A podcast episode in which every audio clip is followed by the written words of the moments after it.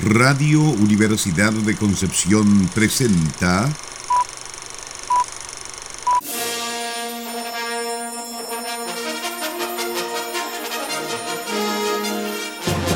De película.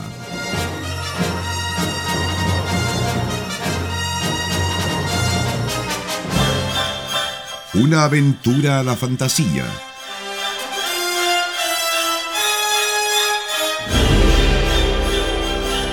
un paseo por las imágenes que guardan tu memoria.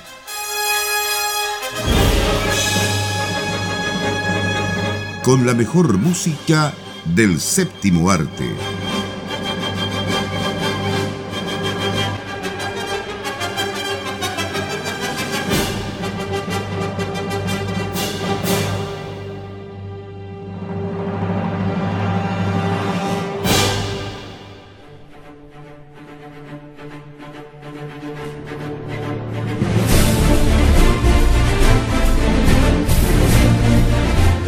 Tardes, estimadas auditoras y auditores de Radio Universidad de Concepción. Comenzamos como cada sábado a otro capítulo en este programa, con la mejor música de cine de todos los tiempos. No acepte somos los únicos, los irrepetibles, los, sin comparación de películas. ¿Cómo están chiquillos? Bien, hoy día me siento llamada a grandes y aburridas cosas. ¿No te sientes épica, Sara, el día de hoy? Me siento incluso un poco shakespeariana, sí, ahora que lo pienso. Me siento, me siento de forma muy particular. ¿Qué quiere que le diga? Felipe se ríe de mí, pero es verdad. Si no fuera por el poco. claro. o por el Yo tengo que remarcar una contradicción de Sara en los últimos programas. ¿ah? Mi vida es una contradicción. Cuando has declarado que acá hay filtro, que no podemos ver cualquier película que se me ocurra porque tiene que ser cine de calidad. ¿ah? Pero por otro lado, también tú misma has dicho las mejores bandas sonoras de la música del cine, aunque no necesariamente de las mejores películas del cine. que es justamente lo que va a ocurrir el día de hoy. Pero bueno, aunque no sea de las mejores películas del cine, como dices tú, Nicolás, igual eh, yo, yo siempre he dicho, estos, estos directores fueron visionarios, porque es una película de culto, porque andamos con cosas, no podemos decir lo contrario. Ya, con una tremenda banda sonora, eh, el invitado de esta tarde al programa es eh, el mítico excepto compositor que ya lamentablemente no nos acompaña en este mundo, eh, que es James Horner que eh, ha tenido o tuvo, digamos, una carrera bastante interesante en cuanto a la composición de cine. Eh, eh, lo hemos tenido en varios programas, tuvo muchos aciertos, como por ejemplo Corazón Valiente, que es una tremenda acierto banda sonora, Titanic también, y una de las últimas películas que hizo, si no acaso fue la última, Los 33. ¿Se acuerdan? Así es, y fallecido el año 2015 luego de estrellarse mientras piloteaba su propia avioneta. ¿Ah? Una muerte bastante trágica, pero ahora nos vamos a acordar de uno de los puntos cúlmines probablemente de su carrera, de una etapa. Ah, no voy a decir de los puntos cúlmines de su carrera, porque en la década siguiente, 11 años más tarde, estaba por fin consiguiendo el Oscar, eh, al que ni siquiera había sido nominado por, por este entonces. Eh, pero que sin embargo muchos especialistas han considerado que justamente la que vamos a ver a continuación es su banda sonora más madura dentro de su etapa inicial, por decirlo de alguna forma. Estamos hablando de un compositor que comenzó a aparecer en el mundo del cine recién el año 1979 y nosotros vamos a revisar una banda sonora de 1983. Vamos a hablar el día de hoy de una película de culto, como dijo Felipe, Krull, dirigida por Peter Yates. Esto, por supuesto, siguiendo nuestro ciclo de cine fantástico chapucero. Dije que la presentara a él porque, bueno, hay que contarle a los auditores. Esta es una película que propuso Nicolás, le gusta, a él le gusta. No, yo debo, debo recordar que esta yo la había propuesto hace bastante tiempo atrás, pero quien mencionó el nombre durante nuestra sesión de pauta fue Sara. y, tomaste, pero inmediatamente la carnada fue. Obvio, obvio, obvio. Yo no, no lo iba a dejar pasar. Porque lejos de. Bueno, a ver, esta es una película que yo vi de pequeño en VHS, probablemente varios años después de que ya había salido. Eh, porque yo no tenía, no tengo recuerdos del año en que nació esto, de que salió esta ¿A ti película. no te llevaban al cine en 1983? No, no. ¿A los dos años de edad? Ah, ya. para, para nada. Eh, pero, pero era una película de estas que de niño uno las disfruta, que a uno le fascinan y que de hecho pueden tener bandas sonoras que son excepcionales y yo creo que este es un caso. O sea, puedo compartir que es una de mis favoritas de James Horner, siendo un compositor que no está entre mis favoritos. Eh, una película de estas que a uno de niño le llama mucho la atención y que claro, cuando ahora uno las ve de vuelta se pregunta, pero ¿qué pasa acá? ¿Dónde- ¿Qué guionista hizo esto, por Dios? pero de todas formas, eh, uno las disfrutó de niño porque no tenía esa visión y simplemente se encantaba con todo el escenario entre mágico y galáctico que propone esa película, que es una de las cosas interesantes, ¿no? Como tratar de posicionarse dentro de lo que está de moda en ese momento en el mundo del cine. Una de las cosas que está muy de moda en ese momento y que afectó grandemente a esta película fue Star Wars, que por entonces estaba estrenando el regreso del Jedi, pero prácticamente todos los grandes estudios tenían su línea de fantasía. Y ya que hace unas semanas atrás vimos Leyenda como algo que más allá del éxito en la taquilla logró ser muy referencial del género y donde el mismísimo Ridley Scott, a quien muchos aman, muestra que no cualquier director puede abordar la fantasía, probablemente este sea un caso similar, porque estamos hablando de Peter Yates, que ese mismo año de 1983 fue nominado a Mejor Director. Y que sin embargo, esta, esta de la que vamos a hablar ahora, es la película que él odió y la que deseó ojalá no haber hecho. Yo creo que a lo mejor muchos de los actores que están ahí presentes en esa película tenían el mismo, el mismo sentimiento. Pero quiero rescatar unas, unas cosas que dijo Nicolás y, complementar también sobre el compositor, obviamente, porque él también venía, ¿cierto?, ya de componer una, eh, dos bandas sonoras eh, del espa- espaciales, entre, entre comillas, que son Star Trek, ¿cierto?, La ira de Khan y Star Trek, eh, La búsqueda de Spock, ¿ya? Eh, él vino a reemplazar un poco el trabajo que hizo eh, Jerry Goldsmith para lo que fue Star Trek.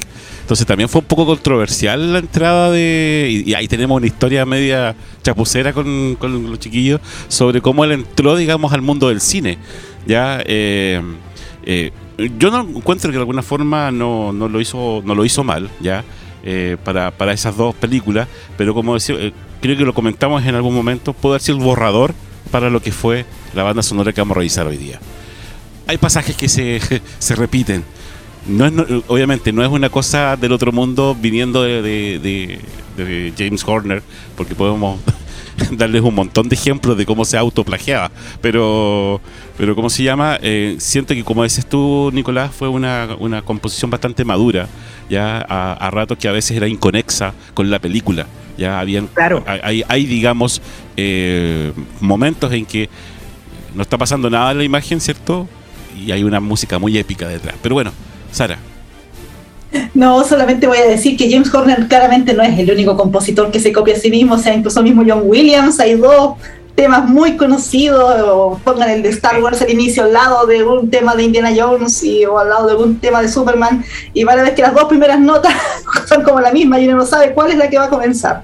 Pero en fin, eh, sí, eh, cuesta de repente tirarle flores a esta película, pero yo creo que es bueno verla porque algo que también se mencionó cuando se estrenó, que precisamente tal como decía Nicolás, eh, estábamos en el boom de Star Wars, se había estrenado la última película en ese tiempo, El regreso al Jedi, y lo que sí se fue una buena crítica, que esta película no trata de hacer Star Wars, trata de crear otra cosa completamente diferente. Yo creo que de alguna manera igual lo consigue.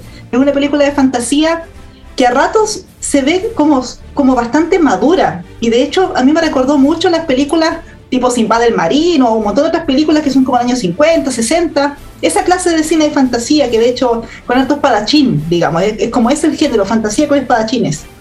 Y, y lo trata de llevar una mezcla entre esta cosa medieval, medieval y la cosa futurística. Y claro, a veces no funciona, pero a veces logra escenas como bastante maduras, como digo. Por ejemplo, la escena cuando se encuentran con la, la viuda de la telaraña, por ejemplo. Es como que fuera otra película. Me, me acordó un poco lo que pasaba con Leyenda, que decíamos que Ridley Scott claramente la fantasía con ese tipo como que no se le daba. Pero de repente habían ciertas joyas que uno decía, oye, en realidad se nota ahí la mano del buen director. Y creo que aquí pasa lo mismo, si bien hay algunas escenas que en realidad uno dice, y, más que nada es como un problema de guion, siento yo. ¿ah? Es como que el guion de repente no, no, no sabía resolver algunas cosas de repente decían, la única manera de conseguir esto es haciendo esta cosa y no, y no lo lograban, decían, ah, pero también podemos hacer esto otro, que es la única manera que, y no lo lograron, pero también está esta otra única manera, entonces hay, hay detallitos ahí de cómo van contando la historia que no es muy buena. Pero sí hay algunas escenas, y eso decía como shakespeariana incluso, por ejemplo, cuando se reúne con estos bandidos que finalmente se unen a la a esta como compañía, esta parte que sería así como de juegos de rol, esta, este grupo de héroes, que yo me, acordé mucho de cuando uno ve en el, cable estas obras de teatro de Shakespeare que están en el teatro de Globe. Eh, era un poco la misma dinámica, y encima con puros actores ingleses que interactuaban y, estos como ladrones honorables. como que mezcla hartas cosas esta película, probablemente estaban intentando hacer algo de fantasía, como la alta fantasía que se dice, separarse un poco precisamente de todas estas copias y cosas que estaban pasando de Star Wars que había multitud en esos años. Y creo que sí, en algunos momentos lo consigue, en algunos momentos quizás no, pero yo creo que igual es bueno ver Krull, a pesar de todo, y, por eso es, culto, por eso tiene tantos fanáticos también. O sea, quizás en el momento en que se estrenó no, no, ni siquiera alcanzó a recuperar el dinero invertido, pero yo creo que de alguna manera igual eh, logró crear como una imagen que marcó el cine fantástico hasta el día de hoy. O sea, yo creo que poca gente no ve una imagen del protagonista sosteniendo esta arma que tiene esta figurita rara. La Glaive. La Glaive, claro. Y no dice, ah, Krull. de alguna manera igual marcó como la cultura popular, siento yo. Sí, de hecho, eh, bueno, eh, digámoslo, estamos nombrándolo en chileno porque en realidad es Krull. Pero bueno, uno lee Krull simplemente y así uno se lo aprendió de niño. Pero eh, tiene todo lo que debe tener una buena película de fantasía épica. De hecho, lo icónico que es esta arma, ¿cierto? La Glaive. Eh, la princesa, el, el, rey que también es un soldado y un héroe, el, la comparsa, digamos, que va en esta búsqueda que es muy de RPG y que de hecho es un guion que se rumorea parte inspirado por eh, Calabozos y Dragones. Mm. ¿ya? Pero que lamentablemente a la larga sufrió muchos cambios y eso fue lo que afectó también la calidad de esta película porque llegó un punto donde el director ya no tenía muy claro qué era lo que estaba enfrentando. Él se había comprometido a hacer algo que le parecía un tremendo desafío y que tenía un gran compromiso por parte del estudio, Columbia Pictures si no me equivoco, eh, pero que finalmente se fue transformando, transformando en algo muy diferente porque el guion fue rechazado en primera instancia acá, entonces ya hubo modificaciones, después a alguien se le ocurrió que esto no iba a funcionar tan bien porque lo que estaba de moda era otra cosa, y vamos, vamos alterando hasta que al final no logra cuajar en algo tan consistente, pero que tal como dice Sara, en algún momento deja notar esa madurez que hay sobre algunos aspectos, como ciertas escenas, como ciertos efectos, donde no todos son tan buenos tampoco, o como la banda sonora que es a lo que vamos ahora. Claro, pero esos los efectos que no son tan buenos, yo creo que le dan la magia a la película. Hay unos buenos, sí, ¿eh? Ojo, hay, unos que me asombró que hay unos que son muy buenos para la época. O sea, tú comparas con otras películas y dices, esto, aquí había presupuesto. Sí, claro, y no había computadoras, por si acaso. Exacto. Ya, nada toca. Pero vamos, vamos a la música. Les recordamos, estamos en De Película en Radio Universidad de Concepción, 95.1 FM, www.radiodec.cl, nuestra señal online. Lo dejo hasta ahí por ahora. Estamos revisando la película Cruel del año 1983, dirigida por Peter Yates, música de James Horner.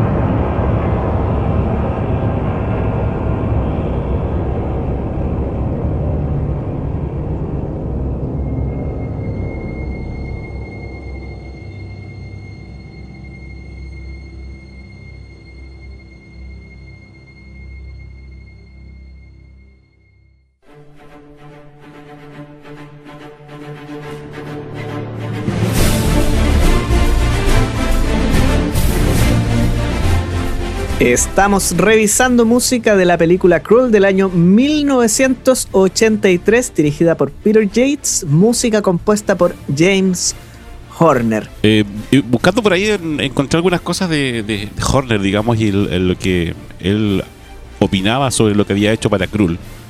¿ya? Y él lo consideraba que en realidad era casi una sinfonía lo que había compuesto para, para esta película. Le queda un poco grande, sí. ¿ah? Sí, sí, yo creo. Un poco, un poco bastante. cosas extrañas. Hablamos cuando la música se complementa bien con la imagen, todo lo demás. Este no es el caso. Siento que en algunas escenas sí, quizás vuelvo a citar la escena que creo que la mejor logra probablemente cuando va con la viuda de la araña. Pero hay momentos en que la música, ya es un tema, yo creo, ya por parte del director, no sé qué pasó ahí en realidad, porque no es un mal director.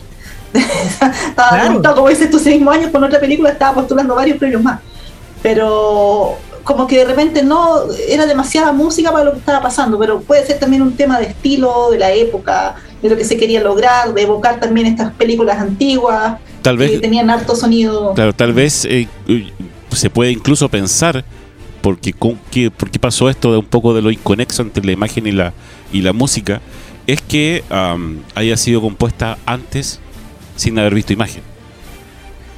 O que el montaje definitivo realmente haya sido sobre algo que, claro, sobre algo que ya estaba hecho y hubo cambios. Lo que pasa es que hay cosas que uno ve en otras películas y que perfectamente podrían funcionar, ¿no? O sea, pienso, por ejemplo, lo típico. Ejemplo típico, la escena cuando llegan a la isla en el Parque Jurásico donde no está pasando nada pero la música te lo dice todo y te dice que tú vas a la aventura, pero hay en eso un buen montaje también de las imágenes que le da un dinamismo.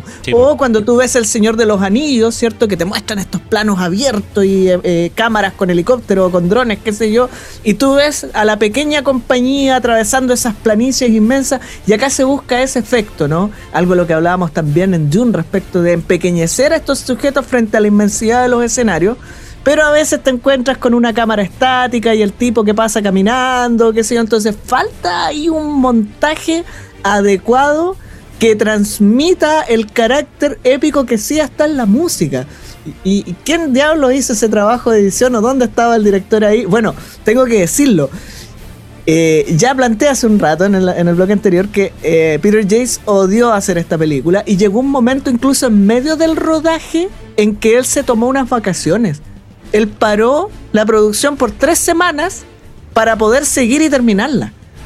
Estaba estresado, Más arriba de la coronilla, sí. Claro, vean, yo creo que salió bastante tarde las imágenes de la película y por eso Horner no pudo, yo creo, a lo mejor componer viendo las imágenes.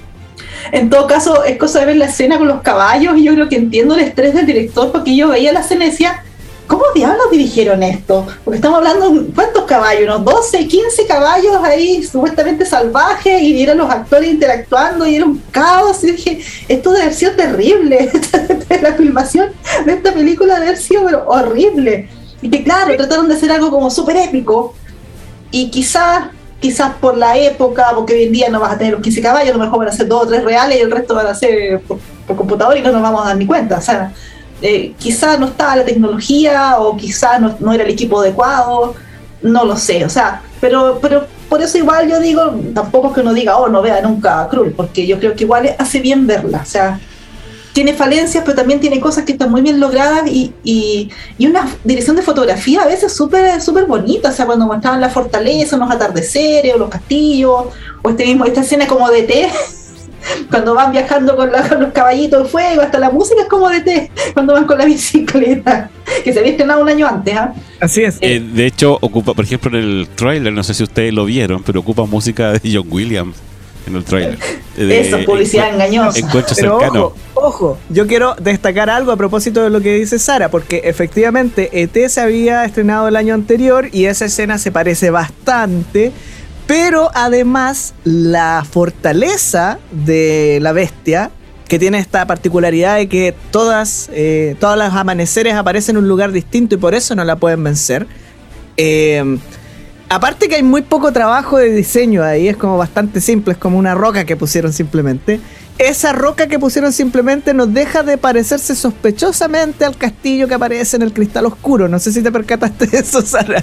Entonces hay como hartos elementos que parecen tomados de otras películas que habían tenido cierto impacto en ese entonces, como que Columbia se estaba tratando simplemente de subir al carro agarrando todos estos elementos y quizás eso es lo que no le funcionó, ¿no? el, forzar a hacer un collage de cosas que ya habían funcionado en otros lados. Pero yo creo que ya, yo creo que igual gracias a Krull, ¿cierto? Esta fantasía heroica, ¿cierto? Entre comillas, con, yo digo con estos rayos láser, porque en realidad es como todos con espada y de repente aparecen unos rayos láser y decía, yo, pero ¿qué pasa aquí? De dónde salió toda esta, esta tecnología, ¿cierto? Siendo que hay castillos, eh, la ropa es medieval, qué sé yo, las armas también. Entonces, bueno, pero, pero no, podemos negar, ¿cierto? Que eh, esta, esta corriente, digamos, de forma de, hacer cine, ¿ya? Eh, trajo de alguna forma nuevos lectores, nuevos seguidores. por ejemplo, no sé, porque creo que puede haber sido incluso hasta em, para Peter Jackson haber sido también algo como para hacer sus películas, digamos, después en, El Señor de los Anillos, que perfectamente él pudo haber, haber sido un fanático de Krull y haberlo llevado, ¿cierto? Esta, esta forma al hacer, eh, hacer cine. Yo lo veo así. De todas maneras, de hecho, vuelvo a mencionar lo que decía al principio. Yo creo que de alguna manera fue una forma de tratar de hacer este cine fantástico en esos tiempos modernos, en los años 80. Me recuerda mucho a las películas eh, donde participaba Ray Harryhausen, por ejemplo, con esa clase de efectos especiales, como que a esa clase de películas querían tratar de llegar. Y, y de hecho, por ejemplo, cuando están escalando la famosa fortaleza, cuando llega al pico del malo, uno dice, pero ¿Cómo va a ser que sea tan fácil subir por las piedritas de afuera y llegar donde el malo? O sea, eso es súper de película como decir va del marino, esas cosas que uno ve como andar desde cine, cosas así. Yo creo que iba un poco por ese lado, trataron de elevarlo un poco más, eh, quizás como pensando en el Señor de los Anillos, qué sé yo, pero como que en esa época todavía se estaba buscando, siento yo, cómo representar la fantasía eh, en forma cinematográfica, digamos, llevarlo al nuevo lenguaje cinematográfico, colores, con otros efectos especiales, qué sé yo. Yo creo que fue una búsqueda de todos los 80, o sea, ¿cuándo habrá aparecido una película que no diga, oh, esta es buena, así del género fantástico? No sé, pienso de repente en Highlander, esa fue como que ya tuvo más, que igual no podría incluirlo en este ciclo. ¿Y Conan el Bárbaro? Pero, por ejemplo. Conan el Bárbaro, por ejemplo, ya como que ahí ya estamos empezando a pulir un poco, se empiezan a dividir las distintas líneas de la fantasía y, y, darse cuenta que es un género que igual tiene hartas sutilezas. Entonces no es llegar y decir, voy a hacer cine de fantasía, le pongo unos magos y, unas princesas y estamos listos. O sea, iba, a nombrar otra, iba, a nombrar otra épica, eh, Master of the Universe. no. ¿Sabes qué? Yo creo que estás apuntando a algo que es súper claro eh, y que es súper clave también en este caso, que hay una etapa de aprendizaje, o sea, esto mismo de que el director terminara choreado porque le pareció un proyecto interesante que después no sabía por dónde agarrar, es porque realmente no hay una gran experiencia respecto de cómo enfrentar esto está bien, el cine que tú mencionabas recién es un gran referente, Simba el Marino, Jason y los Argonautas, incluso la última película de Ray Harryhausen fue hecha el año anterior, Furia de Titanes, que si no me equivoco es del 82, eh, y todavía ves esos efectos de stop motion tan característicos, ¿no? Pero, pero no se sabe cómo enfrentar esto porque se metió la space opera entre medio y, justamente eso es lo que pasa acá. O sea, efectivamente hay una influencia de Calabozos y Dragones. Efectivamente fue una gran influencia el Señor de los Anillos y se quiso en algún momento que esto emulara más o menos ese, ese sentido de lo épico. Pero también te están contando, te están contando, perdón, una historia que ocurre en un planeta, en una galaxia muy muy lejana. Porque Krull es el nombre del planeta. Y después te dicen al final que este, este rey y esta reina nuevos, ¿cierto? Que han vencido a la bestia, su hijo va a ser el gobernante de la galaxia. Entonces, de esa manera intentan explicar este cruce entre el Sword and Sorcery, ¿cierto? Espada y hechicería, con estos guardias que parecen eh, Stormtroopers Claro. Y con el rayo láser. Y ya veía que la misma Glavius sacaba rayos láser en vez de, navajas, ¿te fijas? Eh, entonces, no se sabe por dónde abordar porque está justamente la Space Opera entrando fuerte, se quiere hacer fantasía, no se sabe cómo mezclar las dos cosas para que funcionen y quizás ni siquiera se debieron haber mezclado porque esto claramente es una historia de épica, entre comillas, medieval, ¿no? Fantasía eh, Sword and Sorcery, como decía recién, más cercana tal vez a Conan el Bárbaro que a la Guerra de las Galaxias, pero el regreso del Jedi fue estrenado con dos semanas de diferencia. Y eso fue eh, la gran perdición de esta película porque era uno de los grandes referentes, la saga Star Wars, pero al mismo tiempo lo que tiró para abajo esta película en la taquilla que contó con un presupuesto más o menos importante y que no alcanzó a recuperar ni siquiera la mitad. Deberíamos, eh, antes de, ir a la música, o estamos ya en el, en el momento, Nicolás. Sí, ya estamos en la hora de ir a la música, Nico. Ya, después, vamos, después, voy a sugerir otra, otro tema que es importante. Démosle, estamos revisando la película Crawl del año 1983, dirigida por Peter Yates, banda sonora compuesta por James Horner.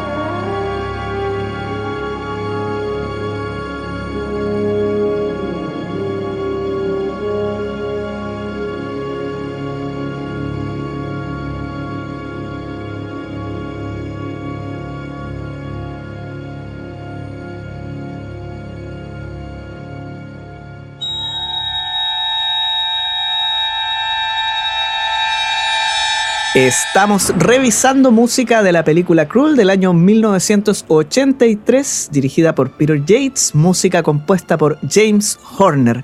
Antes de pasar al siguiente tema, para que no nos pille al final, recordar que estamos en redes sociales, programa de película en Facebook e Instagram y que además puede encontrarnos ahora no solo en la página de Radio Universidad de Concepción con el podcast, sino también a través de Podbean. Bueno, siempre hemos estado ahí, pero directamente en Spotify. Así que si es usuario de esa plataforma, nos busca ahí como de película o programa de película.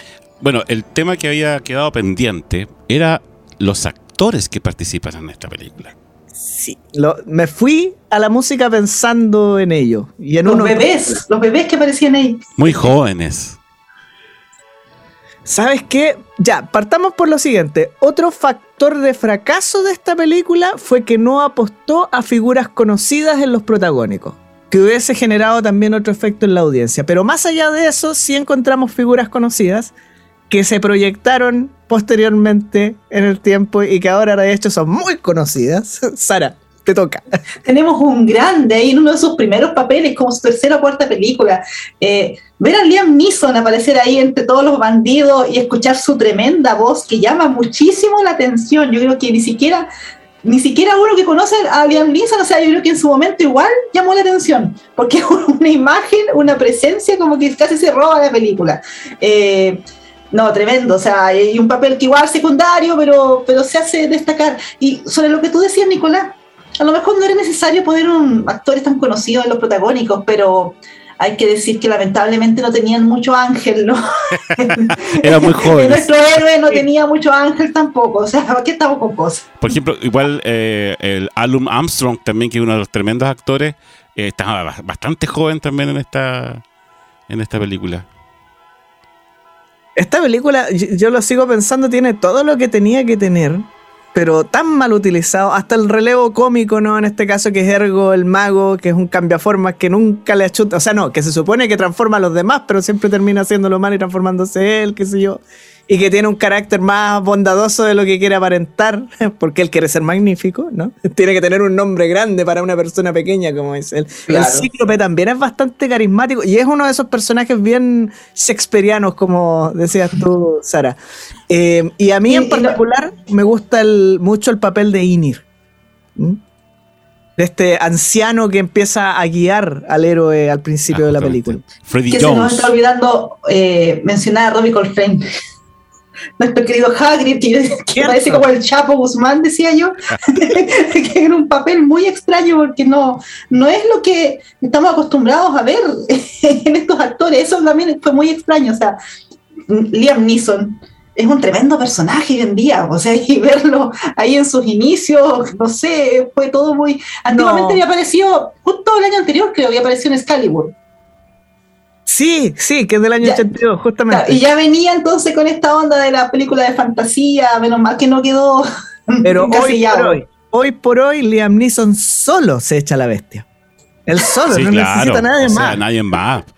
No, con toda la tiene experiencia. Tiene una serie de habilidades que ha aprendido, ¿cierto? Por Muy particulares, claro. va a sacar el sable láser y ahí los va. con, los rayos láser. el sable láser. Y en este tiempo tratando de hacerle la competencia al regreso del Jedi y después iba a volver como maestro Jedi. maestro más adelante. Nada más ni nada menos que Kai Wan así que. O sea. Sí, los personajes eran como, como queribles igual. O sea, creo que entre los bandidos probablemente había personajes más queribles, eh, más que el protagonista, no sé, como que cuando les pasaban cosas a los bandidos que estaban acompañando, como que me dolía más porque de alguna manera uno siempre supo que iban a ganar los protagonistas. Y bueno, la pobre princesa Lisa, eh, gracias por participar, porque no fue mucho soporte. ¿Qué quiere que.? Como buena heroína de película de fantasía de los años 80, y de hecho uno puede ver el afiche y cómo sale mostrando la pierna, y en la película sale todo el rato con un vestido súper cerrado, entonces me da risa cómo, cómo era el marketing en esa época, que, bueno, quizás tratando de, de llamar a los adolescentes al cine. Bueno, en todo caso, el, gran personaje femenino que hay en esta película es la viuda de la telaraña. ¿eh? Que a mí me, yo también coincido en que me encanta esa escena eh, por los efectos especiales, algo eh, algo a lo que vuelvo, creo que lo dijimos fuera de, micrófono, ¿no? Es una escena stop motion que está muy bien lograda, tú lo dijiste, Sara, pero que contrasta demasiado con los otros efectos especiales que no están tan bien logrados, sobre todo los de eh, pantalla azul detrás, ¿no? El chroma key, eh, que rayos que envejecen mal. Pero esa escena en particular, esa escena en particular, Dios que se ve bien. Y yo de verdad eh, ahora sé que no es así, digamos, porque después en el tiempo investigué cómo la hicieron, pero yo cuando chico pensaba que para hacer esa escena debieron haber filmado una araña de verdad y haberla montado ahí porque se ve muy bien ese movimiento. Así de fluida estaba la animación. De hecho, esa escena completa es como que fuera de otra película. Eso me refiero como que hay momentos que están tan bien logrados que son como una joya en sí. Te dan ganas de ponerle una mejor película para que ojalá más gente conozca. Bueno, ojalá que aquí igual se entusiasmen y vean la película después de escuchar el programa y pónganle ojos a escena porque tiene cosas como hasta poéticas, o sea, es, una cosa completamente diferente. Realmente aquí el guion es una mezcla como un rompecabezas de distintas cosas, a ver qué es lo que funciona y como en jerga de coro nos juntamos en el calderón, o sea, ya al final con los, con los fines, listo, ahí nos juntamos todos. La historia de Inir con la viuda es una de las cosas más interesantes también de la película, más allá de cómo está hecha la escena. Es notable también eso, como que todo lo mejor de la película de alguna forma se concentra ahí en cambio, la bestia, ya lo dejo ahí nomás. no, la bueno, hay que, decirle a nuestros auditores que eh, se animen a, ver esta película, ¿cierto? A recordar también lo que es el cine de fantasía, ficción eh, eh, y medieval, ¿cierto? Que, nos, que nos puede mostrar esta película. Y bueno, y, disfrutarla como de alguna forma la disfrutamos nosotros. La música también. Ponga orejas, la música está, es bastante interesante. y, bueno, lleva, va a encontrar a muchos actores que los va a reconocer porque están bastante jovencitos. Yo rescataría igual varias cosas, o sea, no solamente la música. Me parece que esta película tuvo un intento de diseño de producción bastante interesante que quizás no se realizó de la mejor forma en todos sus aspectos, pero por ejemplo a mí el diseño de los Slayers me encanta. Creo que el movimiento no les hace mucho, no les hace mucha justicia, pero me parece que es un buen diseño y hay un montón de cositas por ahí eh, que yo creo que son rescatables y creo que hay que ver esta película y disfrutarla entendiendo lo que es. Es una hija de su época, con todas las bondades y miserias que eso implica, y de todas maneras es un gran referente para el cine fantástico en el que sí nos reconocemos el día de hoy. Ahí dejo el comentario. Bueno, con esas palabras de Nicolás, la elocuencia hecha hecha persona, nos empezamos a despedir eh, de este programa, de esta semana, ¿cierto? De película, y nos encontraremos en otro capítulo más con la mejor música de cine. Sarita, Nico, eh, ¿qué sigue? Más programación de Radio Universidad de Concepción. Me quedé con la idea de que Sara quería decir algo, pero ya, ya nos enteraremos después. Por ahora nos despedimos. Muchas gracias por su sintonía. Chao, chao. Chao, chao. Chao, chao.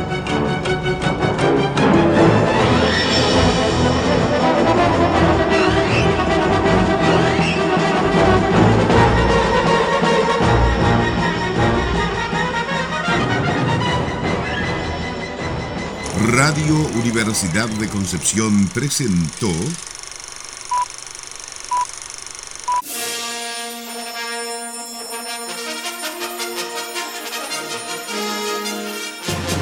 de película.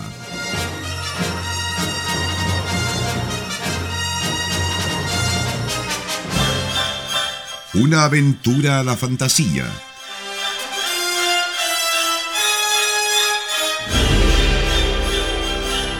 Un paseo por las imágenes que guardan tu memoria.